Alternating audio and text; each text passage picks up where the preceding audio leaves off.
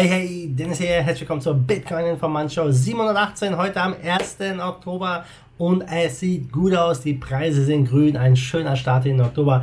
Wir sprechen über Mark Cuban, der sagt, Bitcoin ist wertlos, über die SEC und die Strafe für Block One von EOS und über das Feuer in der Bitcoin Mining Farm in China. Wir beginnen wie immer mit dem Preis. Und ja, aktuell stehen wir bei 8369. Wir waren sogar auf, ja, auf 8500 heute früh sind wir ein bisschen gefallen. Also der Bitcoin bewegt sich wieder Richtung 200er ML-Linie. Ich bin gespannt, was hier jetzt passiert. Aber gucken wir mal rüber, was unser Milliardär Mark Cuban sagt. Ja, Kryptowährungen sind ein kontroverses Thema bei vielen Leuten. Ähm, für mich ist es eine Revolution, für viele andere auch. Doch dieser Meinung sind natürlich nicht alle. Ja, auf jeden Fall einig sind sich die Leute, dass Blockchain-Technologie nicht mehr wegzudenken ist und, äh, und revolutionär ist. Aber der amerikanische Milliardär Mark Cuban hat sich jetzt ja, zu Kryptos geäußert und äh, ja, er gibt ganz klar zu verstehen, dass Kryptowährungen wie Bitcoin keine wirkliche Anwendung haben und vergleicht Menschen, die Kryptowährungen besitzen, mit Leuten, die Comics, Baseballkarten oder Kunst sammeln. Und er sagt, hier ist die Sache mit Kryptowährungen, besonders Bitcoin. Bitcoin ist das wert, was jemand bereit ist dafür zu bezahlen.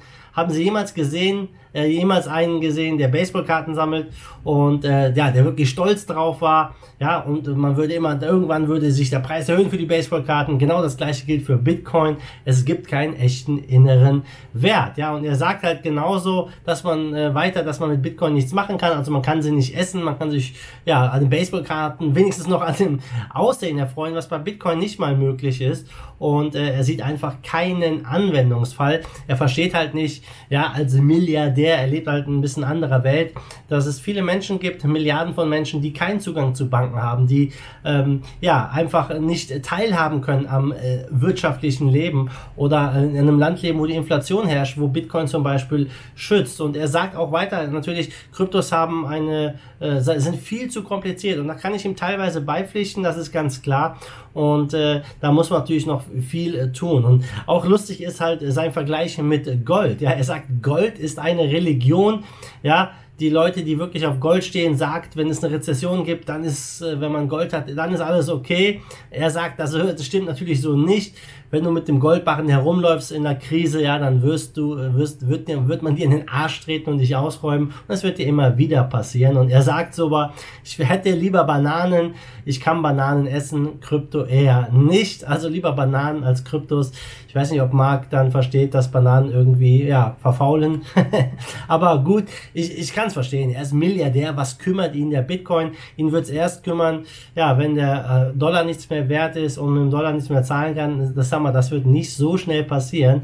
Aber auch hier sieht man wieder, dass der Bitcoin für die Elite letztendlich kaum einen großen Wert hat. Und das, äh, mir persönlich ist das relativ egal.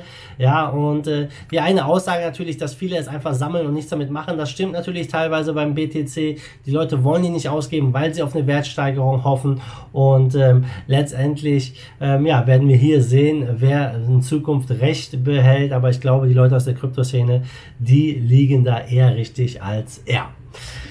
Ja, gucken wir mal rüber zu SEC. Die Security, Security Exchange Commission, die hat jetzt ein Settlement äh, erreicht mit Block One, der Partnerfirma, ähm, beziehungsweise von, ähm, von EOS, ja. Und EOS hat ja einen richtig langen, fetten ICO hingelegt. Die haben fast 4 Milliarden eingesammelt. Und dieses Settlement von der SEC, ja, da mussten sie jetzt 24 Millionen Dollar bezahlen, weil sie angeblich unregistered Securities verkauft haben. Und äh, ja, da kann man jetzt halten von was man will. Viele in der Kryptoszene sagen, ah, wieso wurden nur 24 Millionen bezahlt? Die hätten mehr bezahlen müssen und so weiter und so fort. Aber letztendlich, die Frage ist überhaupt, warum muss so eine Behörde ja, Firmen erpressen und ja, es ist Pay to Play. Hey, okay, gibt uns 24 Millionen, dann ist die Sache vom Tisch. Ganz easy, ja. Also ist so ein bisschen so für mich mafiöse Strukturen, ja, und die SEC hält natürlich hier an diesen Gesetzen fest, ja, diese äh, Securities and Exchange Commission Gesetze, ähm, diese da hat äh, bezüglich Invest Investitionen äh, und so weiter und so fort. Also ziemlich crazy, ja, dass die Strafe im Verhältnis zum ICO so gering ist, finden viele. Ich finde 24 Millionen dennoch heftig, aber ich sag mal, wenn man 4 Milliarden hat, ja, 4 Milliarden, da kann man 24 Millionen auch verkraften und EOS geht weiter voran, haben ein Büro jetzt in Washington DC eröffnet, wollen ein bisschen enger mit der Politik da arbeiten. Angeblich wollen sie 170 Stellen dort ähm, schaffen für Krypto und Blockchain und die Entwicklung. Und ja, ich glaube, EOS hat gute Chancen. Man darf EOS nicht so einfach wegtun. EOS steht da mittlerweile bei, äh, wo stehen wir? Bei knapp über 3 Dollar mit äh, ja, knapp 3 Milliarden Marktkapitalisierung, also auf Platz 7. EOS ist, glaube ich, ein Player, mit dem wir in Zukunft rechnen müssen. Und ich glaube, die haben sehr gute Chancen, weil die haben einfach sehr viel Geld für die Entwicklung und wird sie zeigen, wie es weitergeht. Guck mal rüber nach China. In China ist eine Mining Farm abgebrannt. Angeblich, es gab da keine Äußerungen jetzt wirklich, ob es, ähm, was da genau passiert ist, aber es soll angeblich ein Schaden von 10 Millionen Dollar hier äh, sein. Und ähm, ja, Mining ist natürlich ein Geschäft, wir alle kennen es, was sehr, sehr schnell ist. Die Geräte veralten sehr schnell, sind sehr teuer, es gibt viel Vorlaufzeit, also ein sehr risikohaftes Geschäft. Und diese Mining Farm mit 10 Millionen ist abgebrannt und einige ja, sagen, hey, das ist nicht echt, die Aufnahmen sind schon von 2014.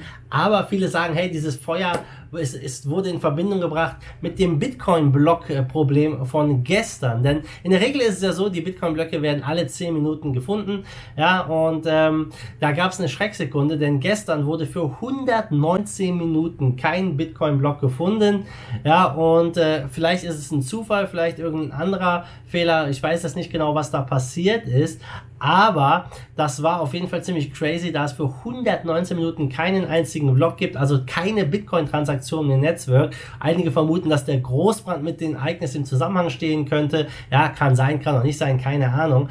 Aber die betreffende Firma hat den Vorfall nicht bestätigt oder erläutert. Und ähm, ja, das Ganze gab es ja schon mal, solche Feuer. Äh, 2014 gab es ein Feuer in Thailand, wo 1100 Rechner äh, zerstört wurden, wo es sich auch auf die Bitcoin-Hashrate ausgewirkt hat.